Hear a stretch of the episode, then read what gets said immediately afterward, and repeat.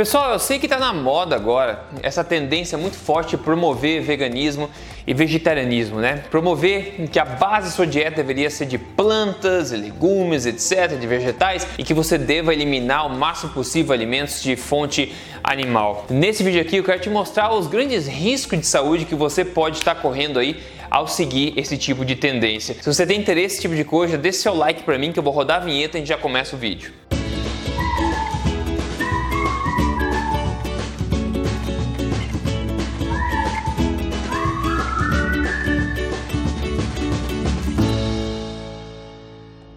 Tudo bem com você? Meu nome é Rodrigo Polesso, eu sou especialista em ciência nutricional e também autor do livro best-seller da Veja chamado Este Não É Mais um Livro de Dieta. Mas mais importante do que isso, eu tô aqui semanalmente para falar para você as verdades sobre estilo de vida saudável, emagrecimento, saúde, nutrição, tudo na, na lata, baseado em evidência e sem balela. Porque o meu objetivo aqui é informar e te ajudar. Agora, enquanto as pessoas têm motivos diferentes para se tornarem vegetarianos ou veganos, pode ser por amor aos animais, por, sei lá, qualquer outra coisa nesse sentido, que a gente não está aqui para julgar esse tipo de coisa, né? Tem vários motivos subjetivos que acabam justificando por que as pessoas acabam se tornando vegetarianos ou veganos ou seguindo essa tendência que parece estar crescendo cada vez mais, né? No entanto, do outro lado da moeda, existem coisas objetivas, coisas que não são subjetivas, coisas mais fatos, coisas mais objetivas a respeito de desse tipo de alimentação e o impacto potencial dela na nutrição do seu corpo. E é sobre isso que eu quero falar nesse vídeo aqui. E se tem uma mensagem principal, uma mensagem que é o cerne da mensagem que eu quero passar para você hoje aqui é o seguinte: é fato, documentado, isso não é novidade para ninguém, seja qualquer pessoa que entende o mínimo de ciência nutricional, essa pessoa sabe que no mundo vegetal você não encontra todos nutrientes que são essenciais para a vida plena humana. Existem coisas que são essenciais ao corpo humano que você precisa consumir, caso contrário, você vai adoecer essas coisas que não existem no mundo vegetal. E só isso deveria ser suficiente como uma pista, uma dica da natureza que nós precisamos de alimentos de fonte é, animal, porque a gente não consegue tudo que a gente precisa de fonte vegetal, não é verdade? Então nesse vídeo eu quero mostrar para vocês alguns desses nutrientes que não estão disponíveis no mundo vegetal e quando estão disponíveis não são de uma forma bem biodisponível, né? E aqui eu quero lembrar duas coisas muito importantes. A primeira delas é a questão de biodisponibilidade. Evitar bastante cometer o erro de achar que o que você vê numa tabela nutricional do alimento é o que o seu corpo vai absorver. O que está na tabela nutricional do alimento é bem diferente do que o, corpo de fato absorve, do que é útil para você. Isso a gente chama de biodisponibilidade. Em poucas palavras, um alimento conter uma coisa é bem diferente de você conseguir absorver essa coisa do alimento. Por exemplo, no caso da soja, que é só um exemplo, só para você ter uma ideia, ela possui proteínas. Se você for ver lá na, na tabela nutricional, você vai ver que tem proteínas.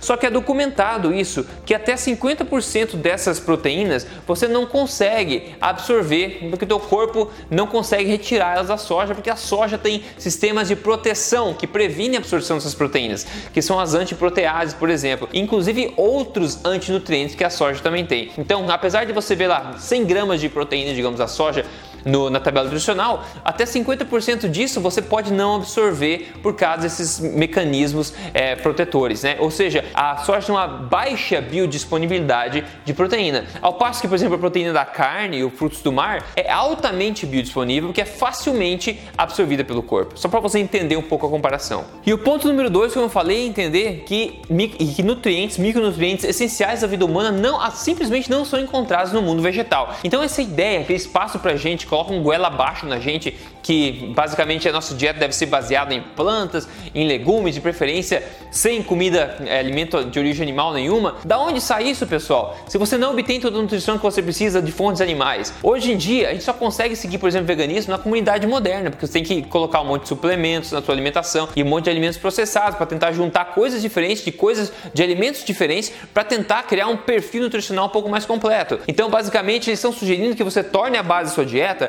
uma alimentação que é a mais fraca nutrientes possível. Então, isso está errado já de começo. Então, eu quero falar para você antes de concluir e falar para você a moral da história aqui, vamos passar rapidamente por algumas vitaminas e nutrientes importantes para o corpo e te mostrar o que, que elas como elas acontecem em plantas e como elas acontecem em animal, para você entender o tipo de risco que você pode estar tá seguindo nutricionalmente falando ao seguir essa tendência de plant-based ou de focar sua alimentação somente em alimentos de fonte vegetal. Primeira vitamina A A vitamina A é extremamente importante para o funcionamento do corpo, sistema imunológico, visão, crescimento e desenvolvimento. E agora uma coisa interessante, a gente falou de biodisponibilidade. A vitamina A vinda de origem animal é de 12 a 24 vezes mais biodisponível do que a vitamina A encontrada em fonte vegetal. De novo, pessoal, biodisponibilidade. Você encontra vitamina A, por exemplo, no fígado. O fígado é uma excelente fonte de vitamina A. Excelente. Então você come o fígado, toda aquela vitamina A vai ser absorvida pelo corpo. Ao passo que você consome vitamina A de legumes, vegetais, folhas, vai ser de 12 a 24 vezes menos útil para o corpo quando vindo de fonte animal. Então então você vê que é fácil não obter a quantidade necessária. Depois as vitaminas do complexo B, com a B1, a B2, a B3 e a B6. É fato que alimentos de fonte animal são as melhores fontes dessas vitaminas super importantes, com destaque para a vitamina B12. Notoriamente, veganos e vegetarianos são deficientes em vitamina B12 e precisam obrigatoriamente suplementar essa vitamina. É uma vitamina essencial para a vida humana e não está disponível no mundo vegetal. Então, como a gente pode achar que o mundo vegetal é o que a gente deve comer, na é verdade? Então isso tem que suplementar. E suplementação só é uma coisa possível no mundo moderno de hoje que tem laboratórios, tem indústria, etc. Então não é uma coisa natural, mas hoje é possível porque a gente tem essas facilidades. Então é necessário suplementar se você tem uma dieta forte em plantas, onde você elimina alimentos de origem animal. E outra, se você gosta de informação, pessoal, segue esse canal se você não segue ainda aqui. Semanalmente estou aqui direto falando para você na lata, baseada em evidência. E outra, me siga no Instagram também se você quer seguir um pouco mais da minha vida pessoal lá é só seguir lá em Rodrigo Polesso. A próxima é vitamina C, que está, como a gente sabe, presente em maior quantidade no mundo vegetal. Tudo bem. Agora uma coisa que ninguém te conta é que vitamina C, sim, está presente em quantidades menores em carne, até carne músculo, né? Carne bife tem vitamina C, apesar de não estar medido nas tabelas é, nutricionais. Existem tabelas nutricionais, por exemplo, na Alemanha, que medem a vitamina C na carne normal. Agora o fígado, esse sim, até as tabelas nutricionais mais normais sabem que tem vitamina C no fígado também bastante. Fígado, novamente, aí, um suplemento natural multivitamínico, né, pessoal? Então vamos lá. Vitamina C, a tua necessidade de vitamina C é muito menor do que é recomendada por aí. Vamos entender uma coisa: o que aumenta a sua necessidade de vitamina C é a quantidade de porcaria que você come. O açúcar, por exemplo, ele compete com a vitamina C para ser absorvido no corpo. Então, quanto mais refinado, quanto mais açúcar de porcarias você come, mais vitamina C o seu corpo vai requerer. Então, se, se você tem uma alimentação forte, baseada em animais, né, e reduzida em porcarias, a sua necessidade de vitamina C vai ser muito mais baixa.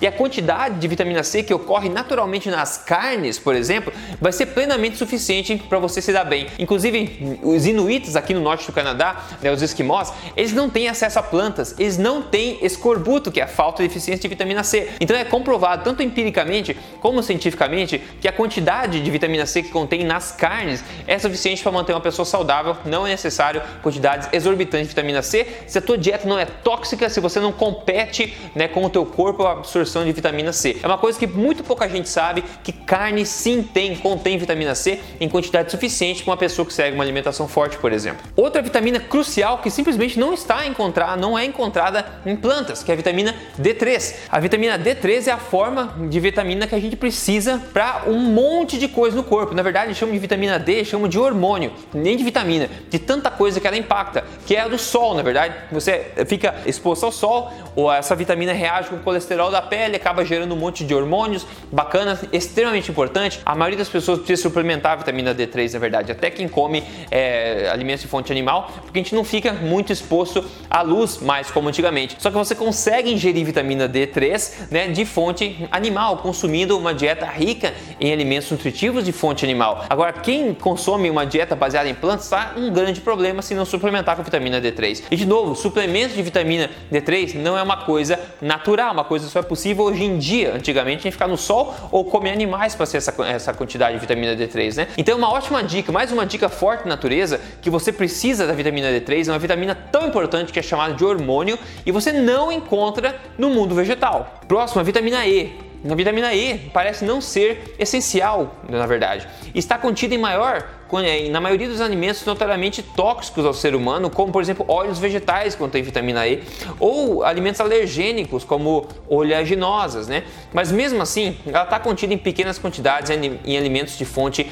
animal também, mas parece não ser tão importante assim de ser consumida. A vitamina K2, essa vitamina foi descoberta somente em 1929 e é vital para a saúde. É essencial para a coagulação sanguínea, para o metabolismo do cálcio e a saúde cardíaca. Ela é notoriamente importante para a fixação do cálcio nos ossos e também para prevenir a calcificação das suas artérias. Vitamina K2 é essencial, pessoal. E adivinha onde é que ela está disponível? Somente em alimentos de fonte animal, de origem animal, não está disponível em plantas, ok? O que está disponível em plantas é a vitamina K1. A vitamina K1 tem mostrado em estudos ser basicamente inútil, ao passo que estudos feitos com vitamina K2, esses sim, estão associados aí a grande melhora em pessoas que suplementam e começam a ingerir alimentos ricos em vitamina K2. Notoriamente, alimentos fermentados de origem animal são riquíssimos em vitamina K2, como carnes até maturadas, envelhecidas, queijos, por exemplo, embutidos, fermentados, etc. Esse tipo de alimento, né? Então, a vitamina K2 é mais uma vitamina essencial à vida humana e que simplesmente não está disponível no mundo vegetal. A gente pode falar do folato também, que é a vitamina B9, que tem baixa biodisponibilidade quando consumido de plantas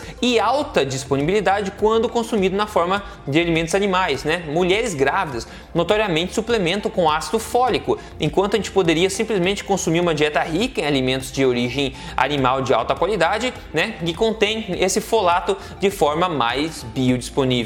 Agora o ferro, deficiência em ferro causa anemia. Ferro é importante. Existem dois tipos de ferro, o ferro M e o ferro não M. O que acontece? O ferro M é o ferro que você encontra em alimentos de origem animal. O ferro não M é aquele que você encontra em origem em plantas, né, em origem vegetal. O ferro não M ele é até oito vezes menos biodisponível para o corpo do que o ferro M. Ou seja, o ferro que você encontra em alimentos de origem animal ele é até oito vezes mais fácil de ser absorvido pelo corpo do que o ferro de origem vegetal. Ainda assim, os vegetais, a maioria deles que é fonte de ferro, tem também antinutrientes, por exemplo, oxalatos que acabam prevenindo a absorção daquele ferro que é contido na tabela nutricional pelo seu corpo o que acaba intensificando o problema. Cálcio.